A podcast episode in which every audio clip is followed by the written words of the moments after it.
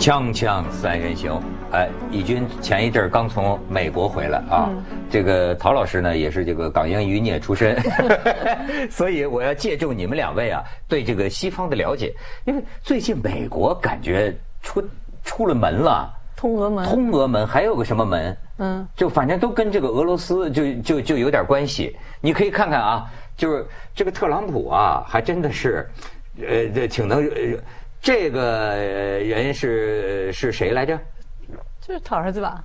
啊，这个是他儿子，对，小小特朗普，小特朗普。哎，怎么今天这发型师把我的发型吹得跟他似的？这个呃，小特朗普，小特朗普呢，现在是密会一个。俄罗斯的女律师，对，俄罗斯女律师要给他什么关于俄罗斯啊这个监听或者是这个黑黑客入侵获得的一些关于民主党的那个什么什么情报，对吧？希拉里左边的这个，你看这个 Russia，左边这个就是拉皮条的啊，就是这中介，就是他介绍小特朗普跟右边这个女律师啊密会啊，然后你看这个里边越签越多，你再往下看，哎。普京旁边的这位啊，是一个俄罗斯的一个一个富豪，他跟这个事儿呢，好像也有点这个联系。然后呢，这你再往下看，他也有儿子，啊，他的儿子是这个，这个他这儿子呢，是刚才的那个拉皮条的那个人的客户。然后呢，这一次的场合是出现在莫斯科举办的。当年特朗普不是搞选美嘛？对对。环球小姐啊，跟咱们中华小姐据说齐名的是吧？然后，哎，你看，这是他们之间的这个脉络关系。对，这次最。让让大家觉得惊讶的是，小特朗普自己把邮件都都公开了。就一开始，他是不是有点犯二呢？他可能啊，我觉得他是他真的认为说，我提前引爆吧，反而是撇清了我爸爸，因为他当中有个关键，他说我爸不知道我见了那个人，他把这件这件事情给撇清了。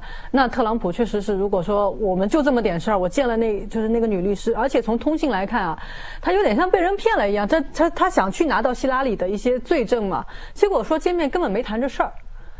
就好像是被人诓过去，不知道他说谈的事情跟这个没关，所以他也没拿到他要的东西。但整件事情呢？动机是这样。对他里面邮件里面说了，人家告诉他是跟希拉里有关，但他去了一场空。那黄河水洗不清了，洗不清。这个里通外国啊，这个罪名大了。这个虽然你特朗普可以这么解释，那时候我还不是总统，对不对？竞选期间，我这个人是有点人性啊。呃，他也可以说，这个现在我们世界进入啊强权外交，啊强人政治，我必须要跟特朗普啊跟这个普京建立一个友善的个人关系，把美俄关系给稳住。嗯，他可以这么解释，但是由于西方，尤其美国对俄罗斯长期有一点的偏见，尤其是对普京作为一个强人，他们不知道怎么样去跟他共荣共处。所以这个偏见在这里头会有发酵的，特别是我我就我自己回看啊，就是在两年前吧，克里米亚那个事情，就是在那个乌克兰，呃，普京就是在当着全世界的面就把克里米亚给占了这个事情吧。尽管克里米亚原来也是他们送的哈，但这个事情我觉得是标志着西方的一个衰弱之一，因为真的大家就没有办法。当然了，你你呃，这奥巴马政府你说对普京进行经济制裁，但这个东西不明显。大家都看到了，真正他敢动的时候，西方不敢动。对呀，这个关键到后来到了叙利亚什么，大家都看到，就知道只要我先下这个棋，你就不敢跟不敢跟我拼命玩，我就跟你来真格，你就不敢。所以西方的退让在那个克里米亚，我觉得是一个分水岭。嗯，西方这个是弱势，是长期左派精英把权的结果。这些人平时是书生论证。结果让风云突变，让他们要拿起枪杆子要打豺狼的时候，你见过秀才能打豺狼吗？靠的是谁呀？靠农民，靠工人，拿起榔头干。哎，那特朗普不是代表代表美国白人农民吗？对呀，所以他现在就跟这些精英啊，白宫精英或者是这个传媒啊，就产生这个性格的冲突。哎，但您觉得这次这个事儿还真的会影响到特朗普的这个？绝对影响，因为他现在这个强人政治根基还是不是太稳，他才上台才半年，对不对？半年不到，啊，而且美国这个制度太厉害了，是华盛顿这个宪法留下来的，他不容许像特朗普这种人是一人专政，他有很多因素来牵制，嗯，法院啦、五角大楼啊，还有这个传媒啊，还有这个这这个这个精英智库啊，啊，那现在特朗普是，哎，我现在是老大。啊，你们这些精英啊，左派啊，什么那些理论呢？二十年，奥巴马听你的，克林顿听你的，所以现在美国走向衰落。现在我不听你的，结果他一任性，就跟这个普京这个勾搭，啊，我不相信他不知道，但是我相信他干这个事情的时候，他心安理得，觉得理直气壮。他呢是这样啊，现在整个这个通俄门的事情其实没有实证的，就他到底有没有通俄罗斯，他本人，嗯，就就像什么呢？你说捉奸哈，大家都觉得他们俩有一腿，但你没有在床，你没有，你没有捉到人家在床，你知道吗？你没有这个证据。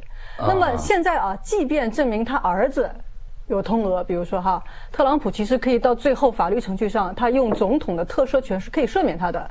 好，那你说如果特朗普有罪证，弹劾，国会的三分之二得通过。国会现在大部分是共和党，你弹劾他其实都挺难走的这个程序，啊。这个最近啊，你知道是谁啊？Oliver Stone 啊，奥利弗斯顿拍的那个普京的那个纪录片，有这个四集的。然后我看了看，我觉得啊，这个你说普京是强人是吧？实际上呢，谁都把自己打扮成一个受委屈的怨妇。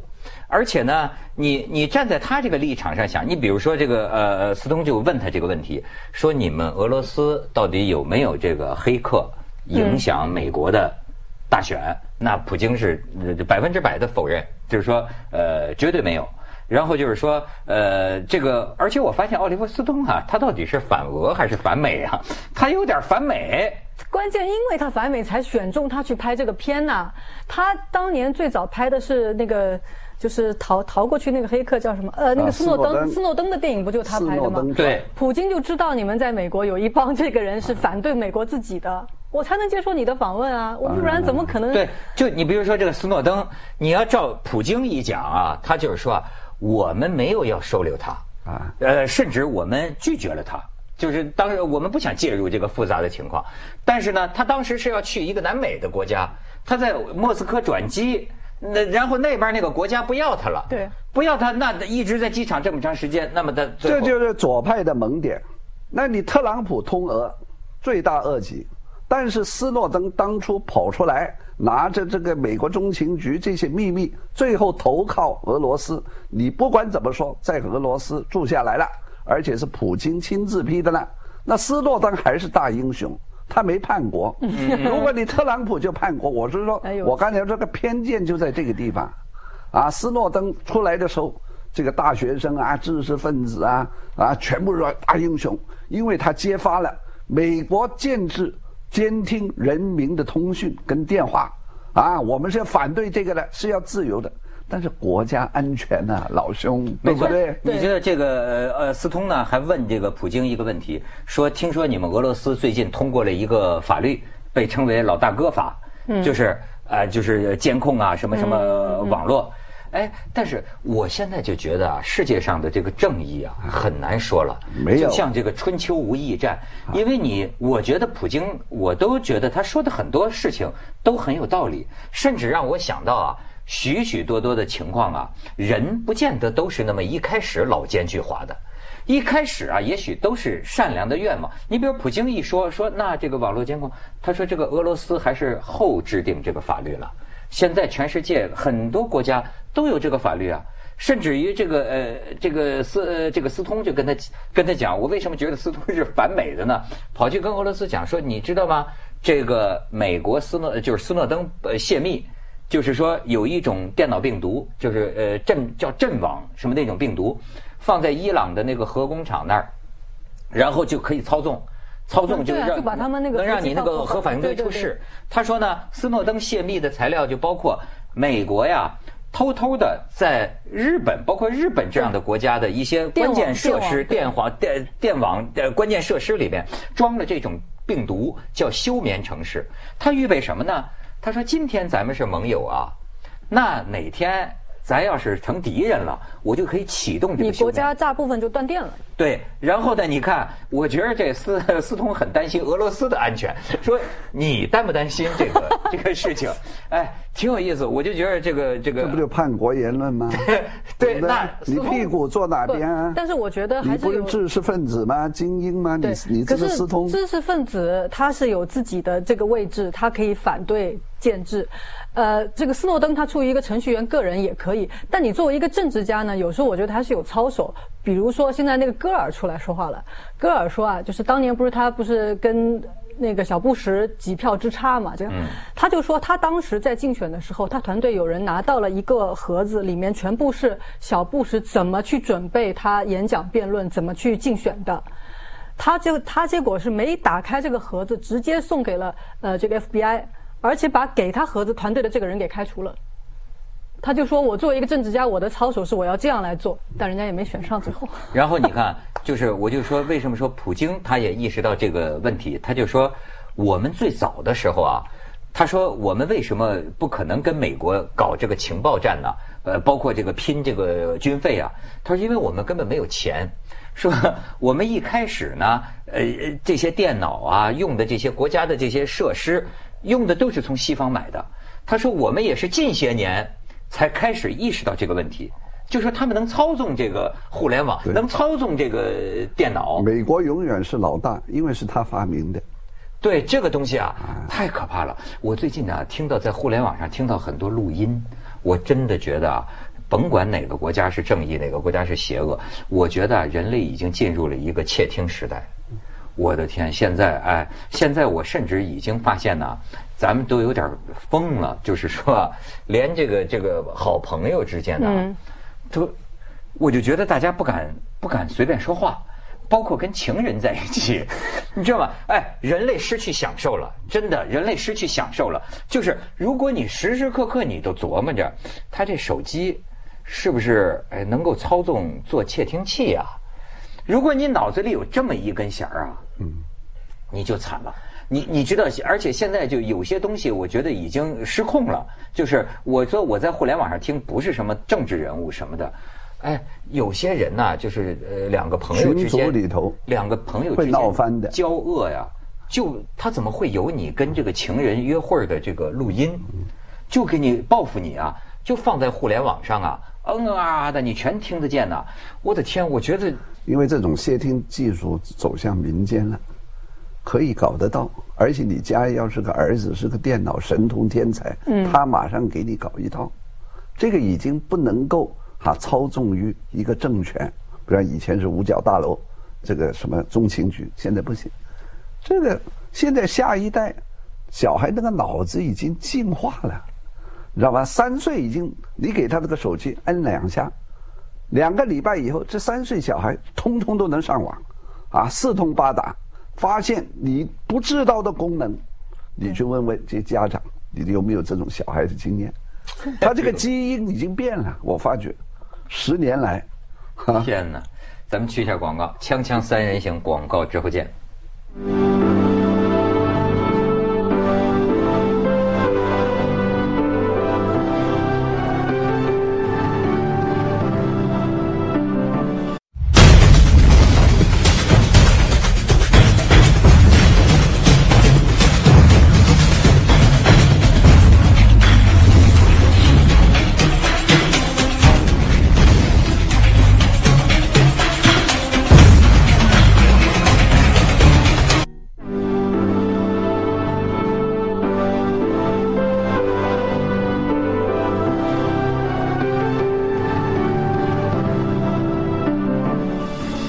这个小特朗普干的这件事儿啊，实际上毁了一个记者多年的努力，你知道吗？怎么讲？就是他报的这个，他不是十几条，他不是主动把这些证据都发出来了吗？然后呢，有一个这个记者本来就准备出书了，这个书的内容正是他费尽心血多年来收集的，就是这些证据。结果这个小特朗普一下哭都没地儿哭去，这记者。哦，对对对，好像好，而且说他的那个律师也特别的头大，说本来还还要准备帮他们辩护这些事儿嘛，结果他自己夸捅破窗户纸全出去了。我就觉得现在其实你包括技术啊，我们刚刚讲就是技术它的原来跟权力的这种这个结合，在铁器时代，你说铁刚刚就这个出来的时候，都都来打造。这个王的军队嘛，对吧？你用的这些兵器，农民家里头，你可能不能你自己造一个什么东西出来。那现在真是这个互联网和电子的这个技术出来，一下子就分散掉了，谁来管它？我们的权力的收集和法律的制定都滞后了，其实。所以，呃呃，前一阵儿我们就讲那个赫拉利，就写那个《未来简史》尤瓦尔·赫拉利。呃，我现在明白你采访他，他讲到的一句话了，就说在科技革命面前呢，未来的政治模式必定会改变。我们现在还是一个传统的保守的政治模式，在运用这个科技的工具，但是你就很难想象，你比如说现在的这种情报战，呃，包括这个官方和民间在技术上的这个门槛儿啊，又在接近。那么将来，你比如说一个统治统治一个政府，他怎么管制？呃，只能加强控制啊，啊，因为你越来越失控嘛，越来越失控，有一个作用力就有一个反作用力，很简单的，就是牛顿三条物理定律，啊，只能够这样。尤其是我们中国从前这个黄河泛滥，黄河泛滥，这个大禹的老八就是说你哪泛滥。我就堵哪儿，嗯啊，你越泛滥，我这个把这个沙堆堵得越高，只能用这个土办法，也没有别的办法。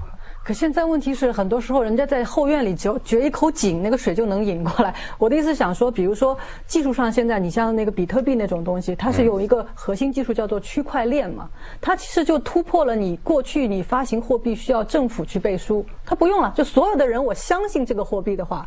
它就可以有价值，所以它从技术上已经把你过去的这一套建制的东西都突破了。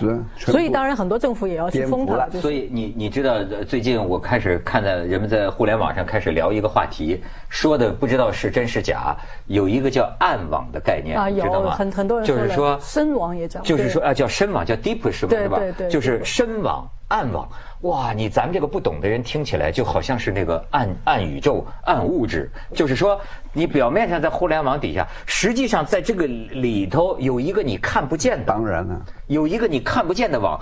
这个里面啊，各国的黑社会、贩毒的、拐卖妇女的、间谍、秘密情报人员，而且他们交易，为什么这个能成为交易啊？包括毒品，它比特币。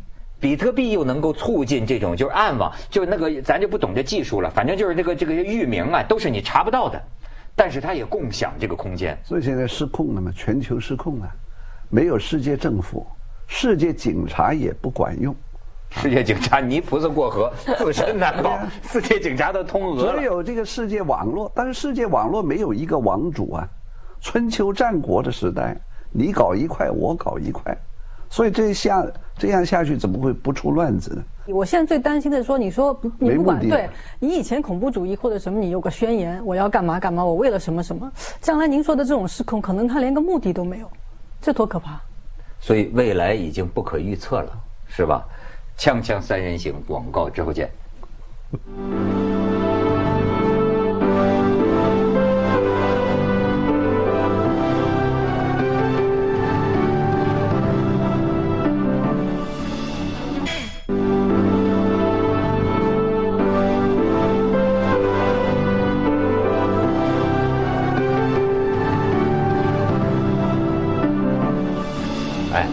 这个，我跟你说，今天的世界一天三变，就在咱们录像的过程中，我想给你们介绍一种观点。哎，这是我很敬佩的一个老师啊，他们是通俄门，我们现在是通美门啊。这这老师呢是这个美的这个搞美国的政治评论。哎，我觉得给我发来一个长长的这个，很有意思，而且一下子让我对这个事情是性质啊，哎，有点像陶老师刚才讲的，我没想到性质这么严重，因为这事儿我没有深入研究。你看他讲啊。他说：“今天特朗普的通俄门事件突然走向高潮，让人目瞪口呆。他的大儿子已经基本上确定违反美国的法律，处于叛国罪的边缘。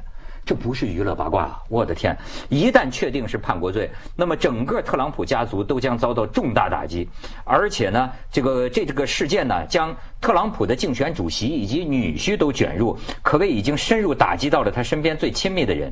然后呢，在《纽约时报》的穷追猛打之下，小特朗普就把这些东西都公开了嘛。然后呢，我们可以还原这次事件。你看他这个还原，为什么我要念呢？他第一。俄罗斯一位音乐经纪人表示，俄罗斯一位官员愿意提供一批文件，这些文件非常机密敏感，可以对希拉里造成重大打击。这是俄罗斯政府对特朗普的支持。二，特朗普的这个这个大儿子小特朗普通过邮件回复，表示对这些文件很感兴趣，并且呢叫上特朗普的竞选团队，什么女婿主管一起来。三。于是呢，这次俄罗斯女律师小特朗普库什纳什么就一起见面了。他们有没有达成交易？接下来小特朗普没有对外披露。但是呢，美国朝野震动，连美国股市都因此大跌。如此重大的叛国罪嫌疑，第一次发生在总统和总统最亲密的人身上，这必然对美国政治经济打击巨大。华盛顿一些资深律师迅速表示，这些跟俄罗斯政府相关人士密约勾结的行为属于叛国罪的范畴。哦呦，这么严重！然后呢，这个现在美国什么司法委员会、情报委员会提出要小特朗普赴国会作证解释，因为这些邮件已经是你这个特朗普竞选团队啊跟俄罗斯政府有过合作的直接证据了。然后呢，特朗普的团队已经违反了联邦法律，因为美国选举法明确禁止选候选人接受外国援助，而且呢，这个小特朗普可能还是有选择公开。说不定这些材料里还有一些已经被他删除了，所以呢，你看这老师这家一直在分析，就是说，特朗普竞选团队毫无疑问已经百分百确定通俄，并且达成了交易。甚至他说，为什么特朗普在欧洲参加 G 二零的时候，对外还公布说，俄罗斯可能真的操纵了美国大选？特朗普为什么这么说？就是他采取了，有可能是他啊，他采取以退为进的战略。一是承认，你不得不承认俄罗斯有操纵美国总统选举；二是让自己的大儿子直接公布，自己主动公开啊，比情报机关直接公开后果可能会好一点。毕竟特朗普还是希望坦白从宽的。从当前情况上看，这次大危机啊，他能不能躲过去很难说啊。为什么这个时候会公布出这么多的情报呢？不排除特朗普越来越不听俄罗斯的话，俄罗斯方面开始故意泄露一些情报。既然影响不了特朗普，不如公开。然后呢，他说，呃，从内心深处讲，他还是挺喜欢特朗普这个人的，因为呢，他说出了很多真话。啊，道出了整个欧美目前衰退的真实状况，提出了有改革呀，对吧？但是这些改革受到严重阻挠。这次 G20，特朗普在欧洲也受到了空前的孤立。特朗普是美国的重要改革者，但是改革尚未成功，就一片反对声。古今中外推动改革的先驱者，下场似乎都很悲惨。中国的商鞅王安石，美国的林肯特朗普，似乎也避免不了这样的命运。我这老哥怎么样？我就说一个关键。问题是，他跟你他跟你那个有点接近，有一定的道理，有一定的道理。我早就说，你说他叛国啊，违反美国什么法律，这个是肯定的了。但是在道德上算不算叛国呢？第一，你要在两国交战的时候才有叛国罪，现在是不是两国在战争状态？第二，即便特朗普跟那个普京搞好一个好的个人关系，又怎么样呢？从另一个角度来说，这两个人能不能分享诺贝尔和平奖呢？那不会打仗啊！比我这老哥更有想象力。那不会打仗啊，对不对？好了，你说这个特朗普通俄叛国，基辛格怎么办呢？那怎么算呢？通中。是啊，那为什么他没事？我我想说一个，我这个没有想象力的人哈，我就问一个很基本的问题。可是他见过那个女律师之后，他们有爆出希拉里什么事儿吗？邮件门早就有了。他没有爆出来什么事儿，我觉得他们被人坑了吧？他没有什么说。当然，他拿到什么？特朗普这个观感很不好，因为你用人为亲，什么女儿啊、女婿啊、儿子啊，这种是犯的西方。你说他是改革家，他改革的纲领在哪里？你告诉我，他要改什么？改美国制造吗？你美国的工人成本那么高，盖墨西哥长城啊？啊，对，看 他对他的解决方案从来就是简单粗暴有效。你不是有移民吗？我给你盖个墙。啊，你你这个工业回来回来，可是你不行，你劳动力成本那么高，怎么回来？然后呢，只有一样，他他说的对，说要美国的基础设施建设要上去，这个连左派的一些人都同意。但问题一看，你要减税。没有，你不税收，我们怎么改善公路？这这就另一个改革者，这个真正让我这个外行感到惊奇的，它是它是两个事情啊。这改不改革是另一回事啊。一个事情是美国堂堂美国总统，甚至是世界上其他国家的元首，有没有可能实际上被另一个国家所操纵？这个很可怕。再有一个，美国操纵别人也不少吧？所有的大选，他其他国家他有不操纵的吗？所以这样，我我们要了解更多的真相啊！就这些都是我们很难想象的。然后再有一个，就这次这事儿有多大？他如果真是叛国，那是美国哎，这个历史上罕见的吧？那一定会把他搞倒总统啊！因为这个事情比水门事件严重十倍啊！你瞧，你看尼克松都这么下台，怎么能放过他呢？不，我觉得他危险的，这个是危险的。你知道不？水门事件那个什么四十年前就这么垮台，而且是共和党。他如果是民主党还好一点，而且是这个人，这个人到处是树敌，啊，共和党里头，你看，你看，现在你留意，彭斯到哪去了？副总统，嗯嗯嗯，秘密练兵了。共和党不是傻瓜，这个如果不行，把负的。推上去，啊，你看着好了，这个呢，我觉得这个这是美国开国以来没有试过。水门事件，你关键有实证。现在所有的记者，我觉得都憋着要拿要拿枪，要找他的证据。我就说，我就说这个这个这个这个节奏，在第一趴的时候，我这个政治幼稚病，我还觉得这事儿就跟艳照门一个量级的。到了节目第三趴，我已经觉得这个事儿水门了，比水门还厉害。多严重的天哪！因为是俄罗斯。